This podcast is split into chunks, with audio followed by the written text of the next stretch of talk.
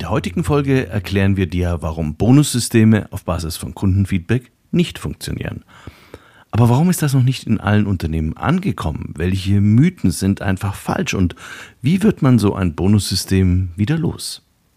Willkommen zu einer neuen Folge von CX Talks.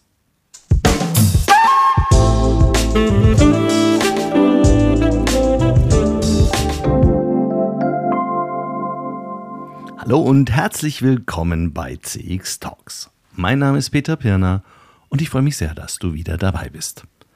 Die heutige Folge ist extrem spannend, weil sie mit ein paar Vorurteilen und Vorstellungen aufräumt, die wir alle viel zu lange akzeptiert haben. Aber eine Bitte habe ich schon mal vorab. Wenn du das Gefühl hast, bei CX Talks wieder etwas Sinnvolles mitgenommen zu haben, dann lass doch bitte eine positive Beurteilung bei Spotify oder Apple da und abonniere uns. Das zeigt auch allen anderen, dass es sich lohnt, reinzuhören. CX Talks wird diesen Monat unterstützt von FIR, einem führenden Technologieanbieter für Cloud Contact Center in der Dachregion.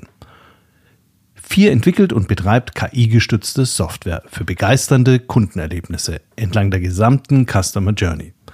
Mit FIR wird Kundenkommunikation erfolgreich für euch und für eure Kunden. Die einzigartige Kombination aus künstlicher und menschlicher Intelligenz hebt euren Service auf ein neues Kompetenzlevel. So seid ihr stets mit euren Kunden verbunden.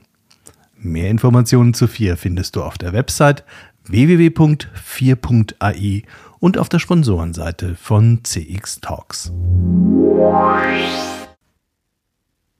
Egal wo auf der Welt, das habe ich von fast jedem Kunden schon gehört. Ich weiß jetzt, wie zufrieden die Kunden mit uns sind, aber was soll ich tun, damit es noch besser wird? Wie sieht das optimale Incentivierungssystem aus, damit sich alle Mitarbeiter endlich so verhalten, dass der Wert auch besser wird? Und nach langen Diskussionen hat man es sich einfach gemacht und zum Beispiel eine simple Zielvorgabe für den NPS oder die Kundenzufriedenheit oder für einen komplexeren Index angesetzt. Oder man hat ein extrem anspruchsvolles Simulationsmodell handwerklich sauber hingezaubert, das noch feinere Zielvorgaben ermöglichte. Und dann haben sich die Dinge entwickelt oder eben nicht. In jedem Fall ging dann der größte Teil der Arbeit für die Berater los.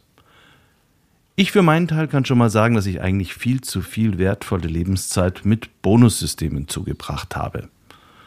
Es ging meist darum, eine Stellungnahme zu schreiben zur statistischen Einordnung von NPS-Ergebnissen oder es wurde um die siebte Detailanalyse zu Stichprobeneffekten gebeten. Diese habe möglicherweise zu einem um zwei Punkte verfälschten NPS-Ergebnis im Vertriebsgebiet Bocholt West mit 27 Befragten geführt. Womit wir uns viel zu selten beschäftigt hatten, war die Frage, was muss man denn eigentlich konkret tun, damit sich der Wert verbessert? Es liegt ja nicht nur an den Mitarbeitern, sondern auch an Prozessen und Technologien. Eine andere sehr spannende Frage, die viel zu selten gestellt wurde, ist auch, gibt es vielleicht ein ausreichendes Niveau, das wir erstmal nur halten wollen? Warum dann eine Zielvorgabe, die zwingend mit einer Steigerung verbunden ist? Manchmal ist ein stabiles MPS-Ziel von 40 völlig in Ordnung manchmal von 70. Das hängt vom Wettbewerb und der Branche oder den Produkten ab. Zudem von der Geschäftsstrategie, den getätigten Investitionen und möglichen Konsequenzen für die Kundenloyalität oder Neugewinnung. Tröstlich ist, dass nicht nur ich mir diese Frage immer und immer wieder stellen musste. Geteiltes Leid ist halbes Leid. In einem eigentlich eher privaten Gespräch mit Maxi Schmidt von Forrester haben wir beide mit Vergnügen die Vielzahl der Argumente in solchen Diskussionen Revue passieren lassen. Als Maxi dann meinte, dass es dazu sogar Forschung von Forrester gäbe, war das Thema für die dritte Folge der Forrester Insights auf CX Talks gesetzt. Bonussysteme. Und ich kann versprechen, dass wir keine Zweifel offen lassen werden.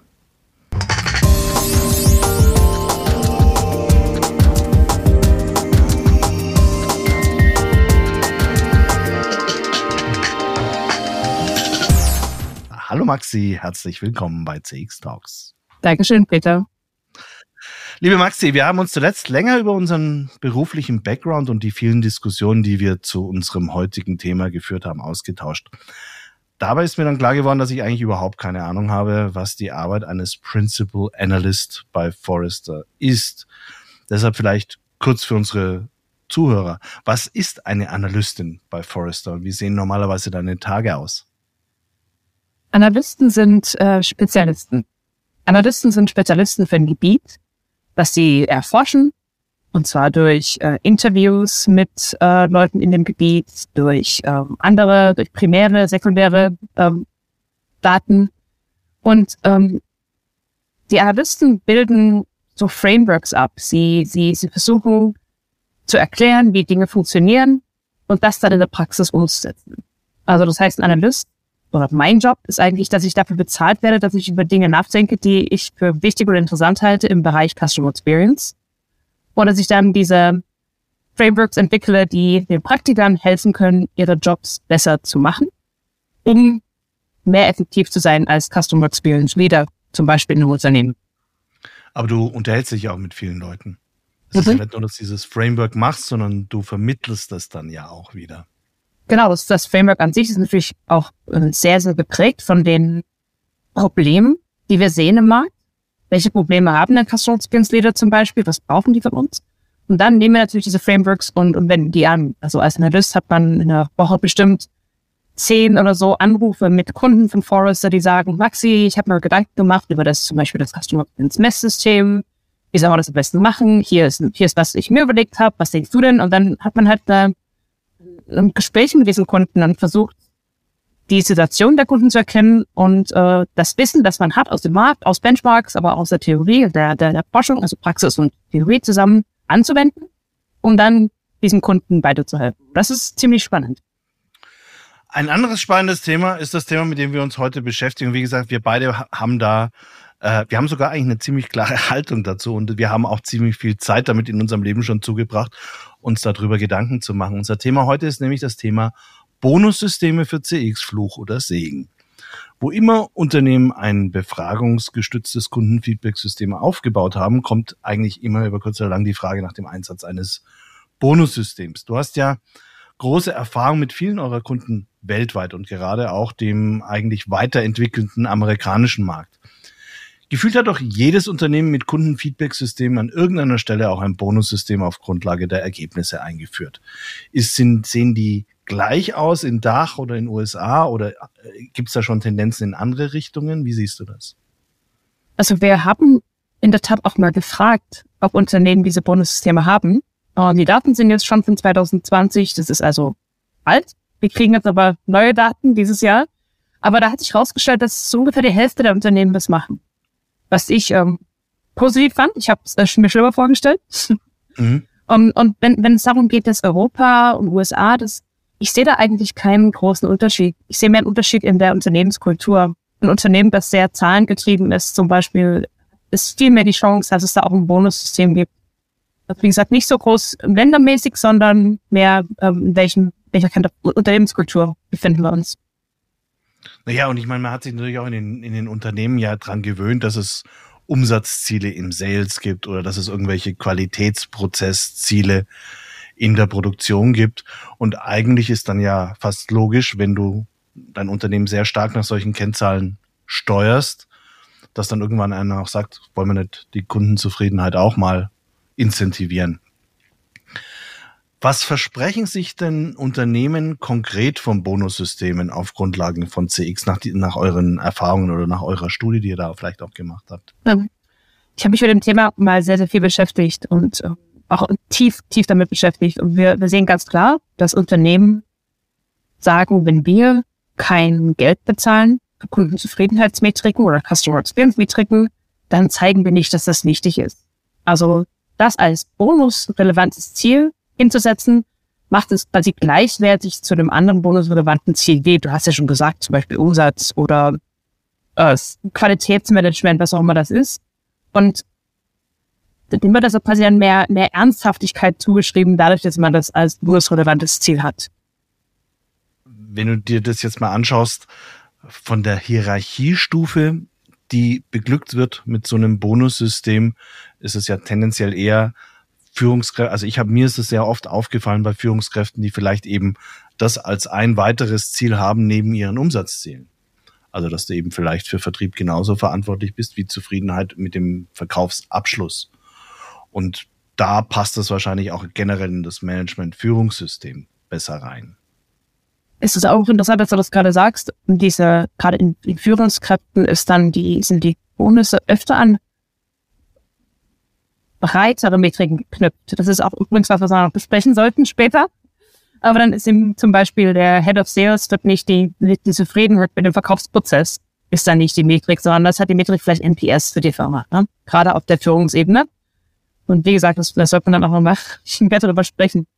Ihr habt aber dann auch festgestellt in euren Studien, äh, und das deckt sich übrigens auch mit den Dingen, die ich erlebt habe, wenn wir solche Systeme übernommen haben, dass monetäre Incentives für kundenzentriertes Verhalten manchmal recht absonderliches Verhalten der Mitarbeiter gegenüber den Kunden hervorruft.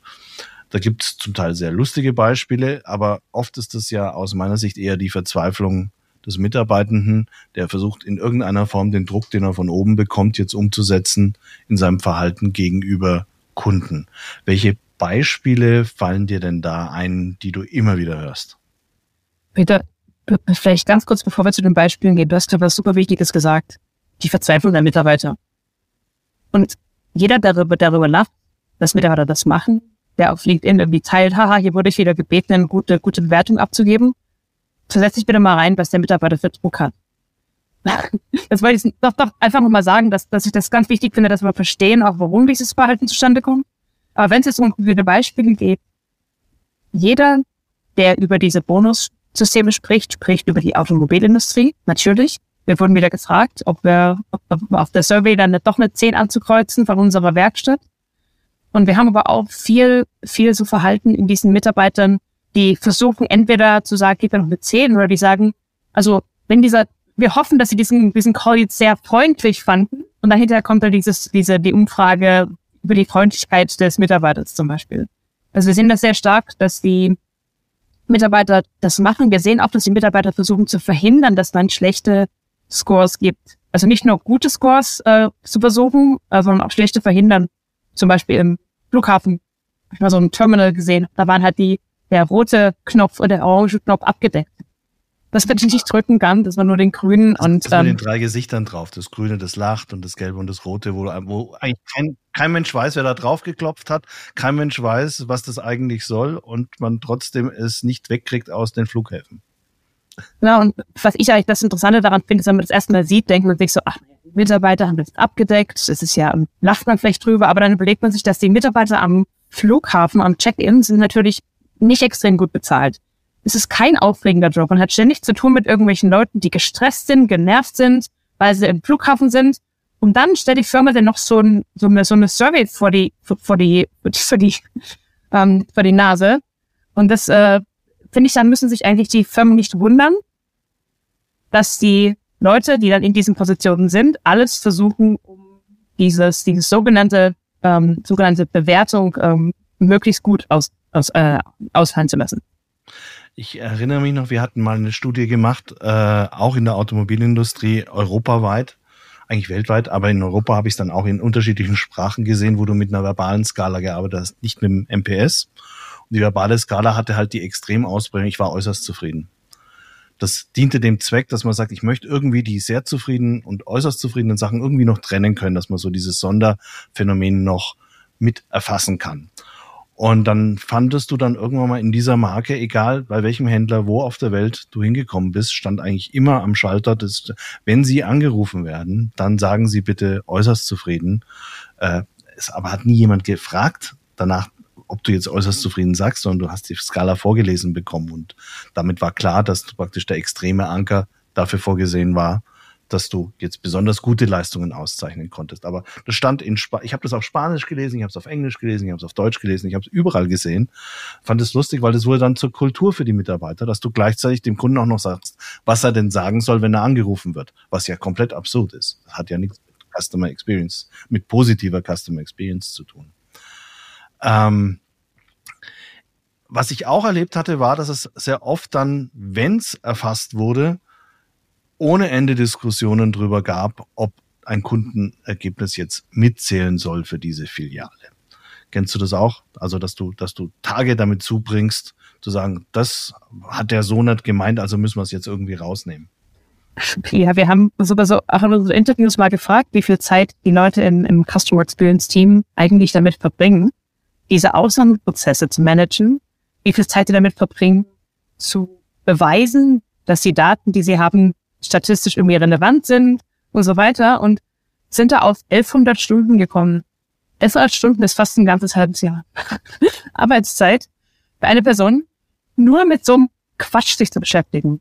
In der Zeit hat man keine Forschung gemacht über Kunden, keine Customer Insights gewonnen, da hat man niemand im Unternehmen überzeugt, da hat man kein Stakeholder Management, Change Management gemacht, da hat man gar nichts gemacht, da hat man sich nur mit sowas beschäftigt. Das fand ich auch in unserem, in unserem, in unserer Research zu dem Thema wirklich eigentlich traurig, ne? dass wir Zeit mit diesen Dingen verwenden, die nicht wertschöpfend sind, sondern die unsere Mitarbeiter demotivieren und die auch nichts für die Kunden tun die unsere Kunden auch demotivieren, weil nämlich ein Kunde jetzt ganz genau sieht, du willst gar nicht wissen, was ich denke. Du willst, dass ich dir irgendeine Zahl auf der Skala sage, damit du, bitte froh bist mit dem Ergebnis. Das ist ja auch für die Kunden, wie du gerade gesagt hast, ein ganz durchschaubares Ergebnis. wir dann auch ein, Ihre Meinung ist uns wichtig. Aber genau. wenn Sie gefragt werden, bitte benutzen Sie immer die 10 beim MPS oder benutzen Sie die und die Skala was dann aber zutiefst Mensch, aber eigentlich ist es tatsächlich für mich dieses verzweifelte Verhalten, genauso wie man, wenn man hinterher argumentiert, aber der Kunde wollte doch eigentlich was ganz anderes sagen und ich habe ihn dann hinterher nochmal angerufen, der wollte gar nicht sagen, dass das schlecht war, er hat nur die Frage nicht verstanden. Auch sowas habe ich erlebt, weil da ging es dann darum und die Stundenzahlen, die du anführst, wird nochmal gedoppelt durch die, die auf Institutsseite entsteht, die nämlich auch diese Rechtfertigungen schreiben müssen. Also sowas gab es schon sehr massiv. Stimmt. Also ich denke auch das Thema Verzweiflung Peter, noch anderes Thema. Ich finde, wir sprechen sehr, sehr oft über dieses Gaming-Verhalten. Aber das Gaming-Verhalten wird dann oft für die, für die Leute im direkten Kundenkontakt angesprochen. Aber was ist denn mit den Führungskräften? Die Führungskräfte, die das Customer Insights oder Customer Experience Team anrufen und sagen, naja, habt ihr das denn das Sampling? Ist das Sampling dann richtig? Ist die Stichprobe richtig? Soll man da nicht über ein paar Leute nicht einladen? Oder die Leute im, im Verkauf, die dann sagen, naja, also bei dem Kunden können wir jetzt keine Umfrage machen. Der ist ja gerade in einem in einem großen RFP-Prozess, da darf man jetzt nicht ran. Ne? Da, da findet auch auf höherer Führungsebene sehr viel Gaming statt. Und das natürlich ist ganz, ganz korrosiv für ein Unternehmen. Das ist quasi, als würde man seine Eltern ständig dabei erwischen, dass sie rumlügen. Dass sie sich am Telefon ver verleugnen lassen, dass sie sagen, sie können irgendwas nicht machen. Und man merkt aber, die lügen doch eigentlich. Und jetzt sieht man diese Führungskräfte, die diese Dinge machen, die sagen, ja komm, was war das Stichwort ein bisschen an, dann da kommt der Hinterher schon noch ein bisschen höher, ne? Das ist, das, das ist noch so eine andere Sache, die auch, denke ich, oft unterschätzt wird. Die Wirkung dieses, dieses, dieses ganzen Systems, das nur noch auf den Score optimiert ist, auf das, was ist denn eigentlich in, äh, was ist denn eigentlich, wie handeln wir eigentlich ethisch und authentisch und richtig als Firma? Du hast völlig recht und vor allem das Problem, sagen wir so, manchmal sind auch diese Einwürfe, den können wir jetzt nicht befragen, weil wir in Riesenausschreibung sind, sind ja völlig richtig. Und dann unterstellt man nämlich im Umkehrschluss auch, na, du willst ja bloß deinen Bonus retten. Wenn da gar kein Bonus wäre, würde man sagen, lass es uns entscheiden, so dass es für uns den maximalen Insight bringt und für den Kunden die möglichst wenige Belästigung. Ja. Peter, für mich ist es total klar. Immer, wenn ich von Kunden Fragen bekomme, die darauf hindeuten, dass sie irgendwie Druck haben, was jetzt die, die, die, die Zahlen anbelangt, die sie bringen. Die, warum ist das wirklich ein passiver, wenn wir da jetzt einen positiven Kommentar haben, können wir die nicht auch als Promotoren einstufen? Immer wenn ich solche Fragen bekomme, weiß ich genau, das ist, da geht es nicht um das Thema Customer Experience, da geht es um den Bonus. All diese, diese, diese, diese Leute, die dann so unter Druck sind, bestimmte Entscheidungen zu treffen, wie war jetzt das Sample macht, wenn man die Survey macht, das ist so oft getrieben von dem Bonus. Der Bonus macht quasi alles schwerer. Der macht das Leben von allen Leuten in Customer Experience viel, viel schwerer. Also Boni funktionieren in unserer beider Meinung eigentlich gar nicht so richtig gut. Ihr habt das in, in einem äh, Paper, das ich lesen durfte, wunderbar auf den Punkt gebracht und habe gesagt, es gibt gefährliche Mythen, die verhindern, dass man die richtigen Motivationssysteme aufsetzt. Und was, vielleicht erzählst du mal kurz, was diese Mythen sind aus deiner Sicht. Sehr, sehr gern. Ähm, fünf Mythen speziell gibt es. Das erste ist äh, der, dieser Signalmythos. Der Signalmythos ist das, was ich vorhin gemeint habe. Wir zeigen, dass wir Kundenorientierung ernst nehmen, indem wir dann Bonus haben. ist natürlich ähm, ganz witzig, weil ähm, das äh, nicht der Fall ist. Ne? Ich, ähm, wir hatten schon mal darüber gesprochen, wenn man quasi Customer Experience Bonus benimmt, um das, äh, um zu sagen, das ist uns wichtig, ist das das gleiche, als würde man den Piloten extra Geld bezahlen, damit sie landen. Man zeigt nicht das, was wichtig ist, wenn man das extra bezahlt. Man zeigt das, was wichtig ist, wenn das ganz, ganz zentral für den Job ist und nicht ein extra Bonus irgendwie. Und dazu kommt noch, dass oft die Customer Experience Boni ja weniger sind als jetzt zum Beispiel die Umsatzboni. Man zeigt also eigentlich mit dem Bonus, dass Customer Experience nicht Kern des Jobs ist. Und als extra ist es auch nicht so viel wert wie andere Extras, die man bekommt. Hm. Also Signaling funktioniert schon mal nicht. Ja, das ist, das ist, das ist eigentlich der, der interessanteste, weil das so ein bisschen so ein, so ein doppelt, man muss doppelt umdenken, ne? Es, es funktioniert nicht. Wenn man ein kundenorientiertes Unternehmen ist, dann hat, dann kann man keinen Bonus haben. Genau wie eine Airline keinen Piloten extra zahlen darf zum. Äh, zahlen also selbst das Klatschen bringt ja gar nicht mehr so viel. Der landet trotzdem sicher. Also es hat sich ja auch, hat ja auch nachgelassen. Der zweite Mythos, den nennst du Kontrollmythos.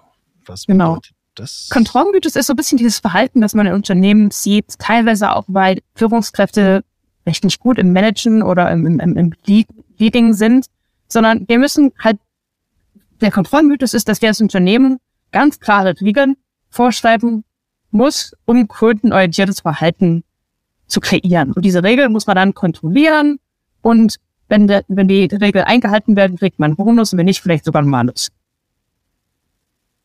Und das ist jetzt Interessante daran ist natürlich, dass, ähm, wie jeder weiß, Kundenerfahrungen ja total fluid sind. Und es ist ja wirklich schwierig, das richtig zu machen. Niemand kann all diese Regeln ganz genau festlegen, die, die, die zum guten Kundenerlebnis führen. Ich meine, es ist ja schon bei Skripten im, im, im Callcenter total schwierig, das gut zu machen. Also sich, sich einzubilden, dass man irgendwie ein, eine, eine, eine fünf, sechs, sieben, acht, neun, zehn Regeln äh, machen könnte, die jetzt ganz genau beschreiben, was man in jeder Situation machen muss, als Kundenkontaktmitarbeiter zum Beispiel. Das ist ja schon mal nicht möglich, ne? Ich meine, freundlich grüßen an der Kasse ist jetzt wieder so die Basisleistung, die ich generell, Freundlichkeit ist etwas, was ich halt generell abliefern muss, sobald ich im Kundenkontakt bin. Genau, das ist ja eben die, die Einstellung ist, dass man, man kann ja, da gab es ein richtig cooles Beispiel von JetBlue. Das ist eine Fluggesellschaft in Amerika. Und die hatten halt herausgefunden durch Feedback, dass die Kunden es richtig cool finden, wenn die Piloten sie begrüßen. Also nicht der, der, der nicht die Flugbegleiter, sondern der Pilot sagt, hey, willkommen auf dem Flug und wir freuen uns oder irgendwas. Und auch wenn sie dann landen, das sagen. Da haben wir es aber JetBlue ist nicht zu den Piloten gegangen, hat gesagt, also nachdem ihr eure Checklist gemacht habt und sichergestellt habt, dass das Flugzeug sicher ist, jetzt müsst ihr auch noch übrigens die Kunden begrüßen. Nee, die haben zu den Piloten gesagt, wisst ihr was, die Kunden finden es richtig cool. Jetzt wisst ihr das, wenn er es macht, super. Wenn nicht, dann ist es euch überlassen. Also die haben den Piloten quasi Informationen gegeben, dass die Kunden das cool finden und die Piloten, die Kunden orientiert sind, machen es dann einfach. Aber wenn es jetzt eine Regel geworden wäre, die dann noch mit zu der großen Cockpit-Checkliste dazukommt, das wäre das wäre ja nichts geworden. Anderer Mythos, Effektivitätsmythos. Der Effektivitätsmythos ist einer, der, glaube ich, auch von unseren Erfahrungen aus dem Bereich Verkauf betrieben ist ich weiß noch, habe ich mit einem Kollegen gesprochen, als wir diese, diese Forschung angefangen haben, und der meinte, ist doch Quatsch, was ihr da macht. Incentives funktionieren doch. Es ist doch wie mit den Verkaufs, mit den Leuten im Verkauf. Du veränderst die Incentives, du verkaufen andere Dinge. Und weil äh, theoretisch stimmt das schon. Das Problem ist nur, dass diese Incentives Verhalten oft in Wegen verändern, die nicht gut sind, die quasi destruktiv sind und nicht effektiv. Da gibt's auch richtig, richtig coole ähm, Beispiele so aus dem, aus dem Behavioral Economics. Das, da war zum Beispiel, wo man äh, Eltern gesagt hat, also wenn ihr jetzt zu spät kommt, um eure Kinder abzuholen in der Kita, müsst ihr pro Minute ein Euro bezahlen. Was ist passiert? Die Leute sind später und später und später gekommen, weil die sich jetzt gedacht haben, naja, mei, fünf Minuten oder fünf Euro, das ist es mir wert. Vorher, ohne das Geld, haben sie gesagt, naja, die Leute in der Leka, die wollen ja auch immer nach Hause, die haben ja selber Kinder und Familie, da bin ich mal pünktlich. Das ist einfach eine soziale Regel, die ich da einhalten möchte. Und jetzt hat man also quasi dieses Incentive gebracht, hat aber das Verhalten komplett anders verändert, weil die Leute plötzlich anfangen, andere, andere ähm, Abschätzungen zu machen. Und dann stellte man im Callcenter einen Mitarbeiter vor, der kriegt einen Bonus für Verkauf und kriegt einen Bonus für freundlich sein. Das überlegt er sich, naja, was mache ich jetzt? Verkaufe ich oder bin ich freundlich? Dann ist ja alles, ist ja Bonus, ist ja gleichwertig. Ne? Mhm. Ich meine, sagen wir so, in, gerade im, im, in der Kundeninteraktion sind eigentlich die Leute immer am besten, die, die relativ stark intrinsisch motiviert sind. Das sieht man in der Hotellerie. Die sind da ja nicht, weil die so gut bezahlt werden, sondern die sind da, weil die das einfach gerne diesen Job machen und weil die gerne diese Aufgaben übernehmen. Also auch. Genau. Ihr habt noch den Wasserdicht-Mythos, der hat mir auch sehr gut gefallen. Also der, äh, vielleicht, wenn du ihn kurz erklärst dass man immer denkt, dass, dass wenn man quasi das, wenn man, wenn man das noch ein, ein, eine kleine Sache macht, dann ist das, ist das Incentive-System richtig gut. Also ich hatte ja vorhin davon gesprochen, dass ich oft so Gespräche habe, wo dann Leute sagen, ja, und ah, jetzt haben wir jetzt haben die Leute machen jetzt Gaming, was können wir denn machen, um das, um das wegzukriegen? Und ich glaube, diese, diese Einstellung ist, dass die Leute immer denken, ja, wenn ich jetzt noch eine, eine, eine Anpassung mache, ich nehme jetzt noch eine Kennzahl dazu oder ich gehe ein bisschen weg vom Individuellen auf das Team, dann wird es, dann wird es kein Gaming mehr geben. Aber meine Erfahrung ist, dass die Unternehmen, sobald die einmal diese Boni drin haben, da muss man immer wieder anpassen. Zum Beispiel habe ich eine Supermarktkette in, in England, die hatten halt auf Store-Ebene, auf, auf ähm, Filialebene Freundlichkeit, dann wurde das komplett gegeben. Dann sind die weg zum NPS der Marke in ganz England. Dann sagen die Leute, oh, da kann ich aber nicht genug beeinflussen. Dann geht's wieder zurück. Also das, das ist, da ist nie Ruhe drin. Da ist nie so ein Steady State, der gut ist, sondern man muss immer irgendwie anpassen, weil die Leute immer mehr versuchen, das System zu umgehen. Aus den Gründen, die wir vorhin schon besprochen haben, weil das System nämlich nicht dazu beiträgt, die Leute zu befähigen, die Kunden gut zu bedienen, sondern das System trägt dazu bei, dass sie andere Dinge machen, sich komplett mit anderen Dingen beschäftigen, dass sie 50 Prozent ihres Tages sich damit beschäftigen, wie kriegen sie einen Bonus und nicht damit beschäftigen, was die Kunden eigentlich wollen. Ja, und ich hatte dann tatsächlich auch, ich hatte mal einen Kunden, die haben ein wirklich vorbildliches System äh, aufgebaut gehabt, dass man wirklich nach ganz klaren objektiven Regeln sehen konnte. Das sind die, das sind die äh, Kundenadressen, die jetzt in diese Befragung einfließen. Es gab auch einen Bonus da drauf und denen ist dann passiert, dass der Index immer gleich blieb. Woraufhin alle gesagt haben, ja, wenn sie immer gleich bleibt, dann kann ja nichts machen was auch ein Fehler ist. Aber dann hattest du die andere Diskussion, dass du zu sagst, wir haben jetzt einen, wir, wir übertreiben nicht mit Bonuszahlungen, aber wir beschäftigen uns mit dem Thema. Wir haben auch unsere ganzen Prozesse im Griff, aber eigentlich sind wir immer in, im soliden, auf einem soliden Niveau. Und dann wurden irgendwie so diese jährlichen äh, äh Besprechungen, was man jetzt dann tun sollte, wurden irgendwie auch ein bisschen hat die Motivation auch etwas nachgelassen, weil dann eben einfach zu wenig passiert. Das ist nämlich das nächste. Man möchte ja auch gerne, dass sich da ein bisschen was bewegt. So, wir sind uns, wir beide sind uns ja eigentlich einig, dass man exzellente Customer Experience Delivery und äh, kundenfreundliches Verhalten anders motivieren sollte als mit einem finanziellen Bonus auf ein Kundenfeedback. Was hilft denn aus eurer Erfahrung konkret? Was hat sich bewährt, um äh, Anreize zu setzen, die letztendlich dieses kundenfreundliche Verhalten bewirken. Also ich muss ganz klar sagen, Peter, dass wir das nicht missverstehen sollen. Wenn man keinen Bonus auf einer Metrik hat, heißt das nicht, dass die Metrik keine Aufmerksamkeit bekommt. Man kann als Führungskraft in jedem Gespräch darüber sprechen, was Kunden, was man von Kunden gelernt hat, was für Projekte gelaufen sind, um die Kundenerfahrung zu verbessern. Und übrigens auch, was ist denn eigentlich die Metrik? Aber das ist dann, ich unter ferner liefen. Also, wir, wir, und das ist so ein bisschen das, das Thema ist, dass man kann Aufmerksamkeit haben für das Thema Customer Experience ohne den Bonus. Und da gibt es ein paar Sachen, die ich interessant finde. Das erste ist, dass wir gucken müssen mit der Kultur. Ich hatte das vorhin schon mal angesprochen. Und zwar ist es nicht nur die Firmenkultur, das ist auch die Kultur im Wettbewerb um uns herum, die Kultur in einem, in einem Land. Wenn man sich mal überlegt, die USA, wo ich jetzt sehr lange gewohnt habe, da sind ganz viele Leute in die Business School gegangen und da ist einfach dieser Mythos des Coin-Operated Employee, ich zahle was, die machen was, ist da ganz, ganz, ganz verbreitet. Und das fällt dann wirklich vielen Leuten Customer Experience schwer zu, zu, zu erzählen, wie man so einen Bonus, warum es überhaupt keinen Sinn macht, so einen Bonus zu haben. Und das ist deswegen auch so, weil einfach dieses, dieses, ähm, diese Herangehensweise von den Führungskräften sehr kontrollgetrieben ist. Wir hatten das ja vorhin. Ne? Anstatt, dass man eben quasi sagt, wie schaffe ich denn die Bedingungen, dass unsere Mitarbeiter erfolgreich sein können? Wie muss ich sie informieren? Denk mal an das JetBlue-Beispiel mit dem Piloten. Was muss ich ihnen an, an, an zur Seite stellen? Wie muss ich auch vielleicht Manager neu einstellen, die das können, die coachen können? Ne? Stattdessen wird es irgendwie so, so als, ähm, äh, als, als ja, wir, wir, wir, wir, stützen uns hier die, die Mitarbeiter zurecht und wie sie, wie sie handeln sollen. Ne? Das ist ganz interessant, diese kulturelle ähm, Hintergrund dazu. Den, das ist quasi das eine, das zum Gehen, zu versuchen, mehr eine Kultur im Unternehmen zu schaffen, dass Führungskräfte enablen oder Leute befähigen, statt Leute zu kontrollieren. Und dann glaube ich, ist natürlich auch wichtig, dass du die entsprechende Klarheit schaffst, was eigentlich das gewünschte Verhalten ist.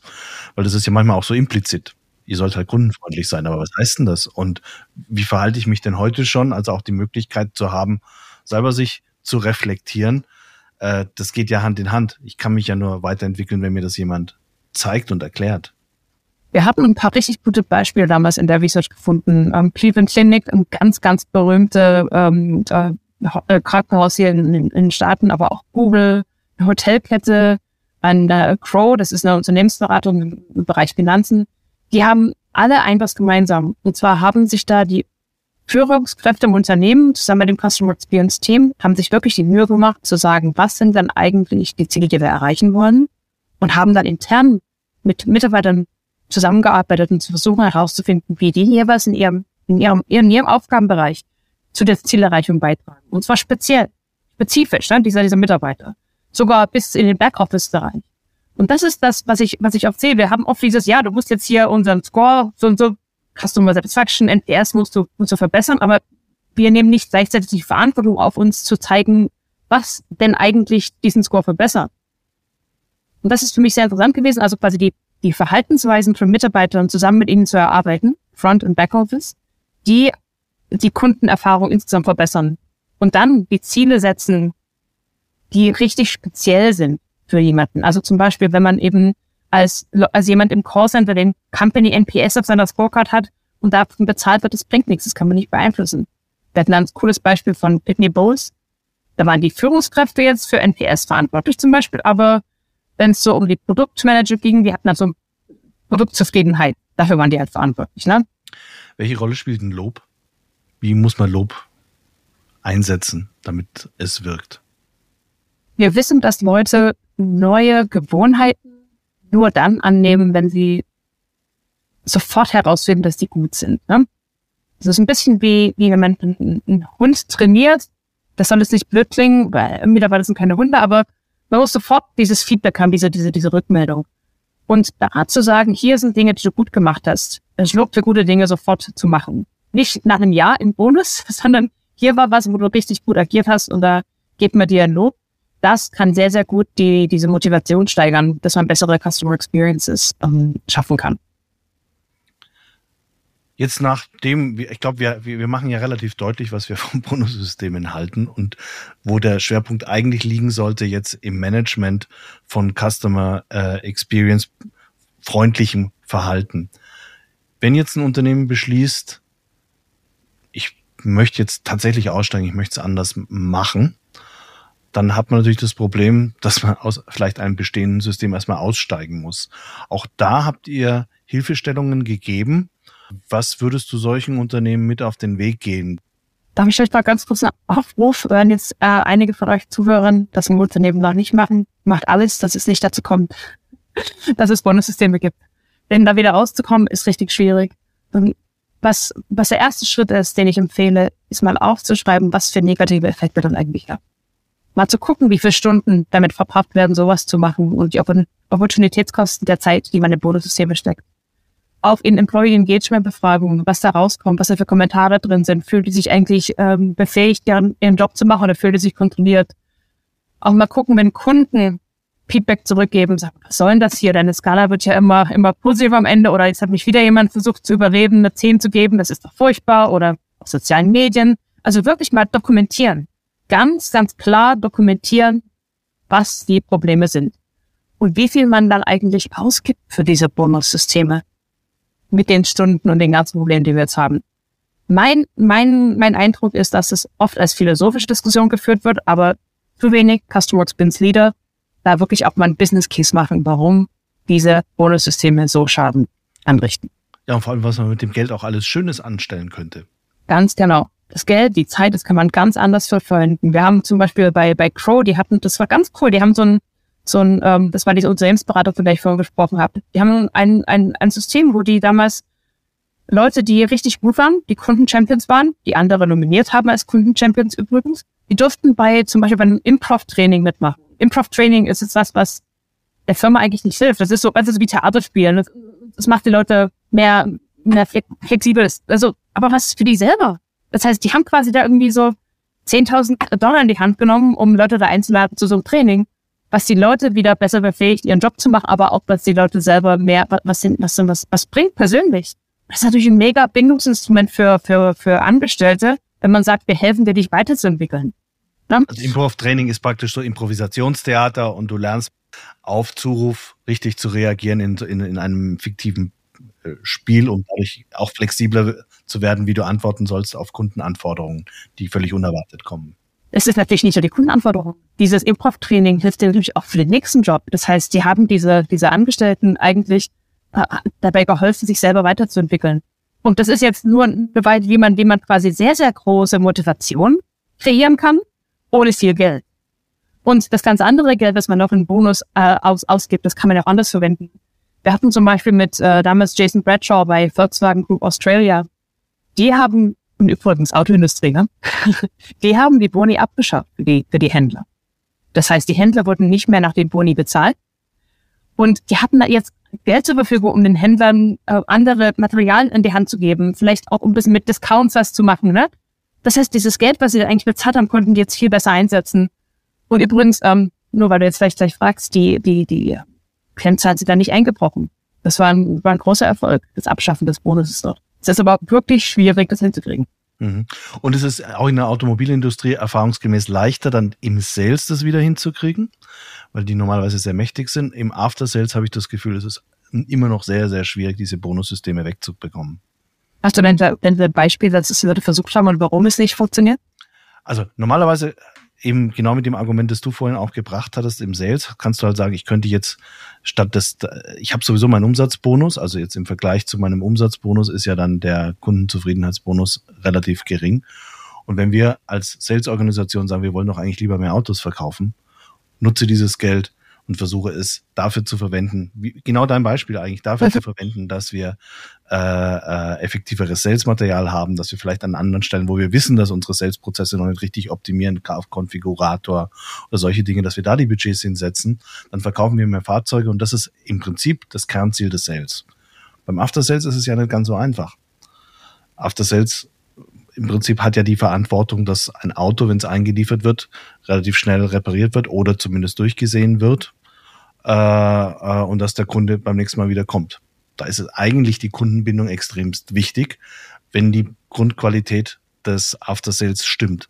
Und die können, die tun sich, äh, tun sich relativ schwer, ihre eigene Position sehr gut zu begründen, weil bei Sales ist es halt unmittelbar der Fahrzeugabsatz, bei After Sales musst du halt erstmal ankämpfen gegen, jetzt läuft die Garantiezeit aus und jetzt könnte jemand zu einem billigeren, äh, zu einer billigeren Werkstatt gehen. Äh, und wenn er das tut, liegt es dann daran, dass sie vielleicht nicht kundenorientiert genug war und schon hat dich dann wieder einer und sagt, naja, deshalb müssen wir es ja messen. Was irgendwie witzig ist, ne? Die tun sich da tatsächlich aus meiner Erfahrung heraus etwas schwerer, was mir sehr leid tut. Zu dem, aber zu dem, zu dem Punkt, dann wollte kundenorientiert sein. Es ist, es ist sehr interessant, dass man denkt, dass man Beziehungen zu Kunden stärken kann, indem man den Kunden klar das Gefühl gibt, man ist nur deswegen freundlich, weil man einen guten Score möchte. Also quasi der Kunde fühlt sich gut bedient im After Sales, ist richtig zufrieden, alles läuft gut, freut sich, denkt, Mensch, die sind auf mich eingestellt, toll. Und dann sagt am Ende derjenige an übrigens hier einen guten Score. Dann alles, was vorher passiert ist, ist zur Asche zu fallen. Sofort. Weil die nämlich dann sofort denken, das ist nur, die, die haben nur, die waren nur so, weil sie die gute Bewertung von mir wollen, denen geht's gar nicht um mich selber. Und das ist eigentlich, das finde ich, dass das, das Traurige, dass gerade in den, in den Gebieten, wo eigentlich die Kundenbeziehung so wichtig ist, die Kundenbeziehung systematisch zerstört wird. Durch dieses Verhalten, das von den Boni hervorgerufen wird. Mhm.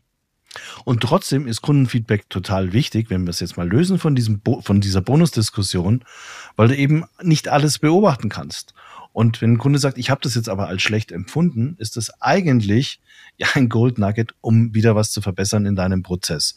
Und wenn du da die Kultur hast, dass man dann gemeinsam daran arbeitet und diesen Prozess verbessert, dann kommt eben im Zweifel ein doch wesentlich besseres Kundenerlebnis bei raus, als wenn du gar nicht erst fragen würdest. Das ist nämlich kein Plädoyer gegen Kundenfeedback. Es ist nur ein Plädoyer gegen äh, Boni auf Kundenfeedback. Da kann ich auch ein gutes Beispiel geben. Diese Supermarktkette in, in uh, Großbritannien, die ich vorhin erwähnt hatte, die haben da einfach mal angefangen, die, die, die äh, Metriken auszublenden im Dashboard. Die haben nämlich das so gehabt, dass dann die Metrik, wenn die zu, wenn die zum Monatsende einigermaßen okay war, haben die da, aufgehört, sich um die Kunden zu kümmern. Ja, das schaffen wir dann schon im Durchschnitt ungefähr. Und das haben die gemerkt, ganz klar, am Ende des Monats waren die Kundenerlebnisse schlechter. Und da haben sie angefangen, die Metrik auszublenden und nur das Feedback zu zeigen, die Kommentare zu zeigen. Und das hat ein komplettes Umdenken hervorgerufen. Also in, in, in dem Sinne, ich stimme dir 100% zu. Zu lesen, was Kunden empfinden, ist wichtig. Aber Kunden zu bitten, einen guten Score zu geben, das tötet auch das, tötet auch den Impuls. Ne? So, dafür, dass wir gedacht haben, zu Bonussystemen könnten wir nur zehn Minuten reden, haben wir jetzt relativ lang geredet. Aber ich glaube, es war uns beiden Anliegen, dass wir dieses Thema mal gut verpacken und, und diese Diskussion auch anstoßen, einfach aus der Erfahrung heraus, was Bonussysteme anrichten können, auch im, wirklich im negativen Sinn. Maxi, ganz, ganz herzlichen Dank. Äh, und ich freue mich schon auf die nächste Folge mit dir. Sehr, sehr gern. Und ähm, wenn irgendjemand von euch da draußen über das Thema diskutieren möchte oder mit uns nicht übereinstimmt oder wirklich, das ist ein Herzensthema, äh, würde gerne da die Diskussion weiterführen. Das ist super wichtig, dass wir das endlich mal richtig machen.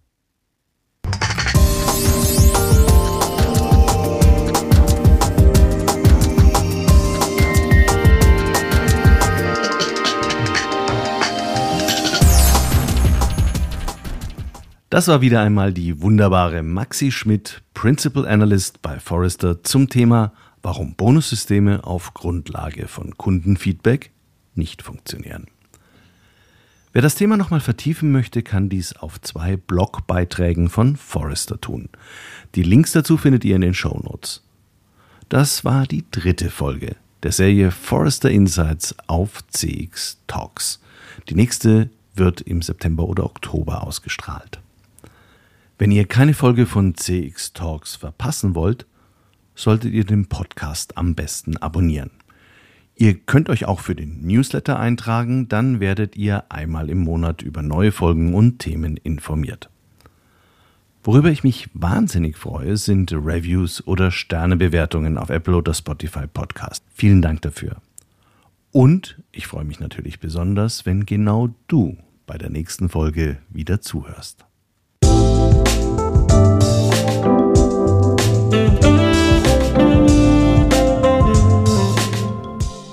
Das war CX Talks, der erfolgreichste deutschsprachige Podcast für Customer Experience Management.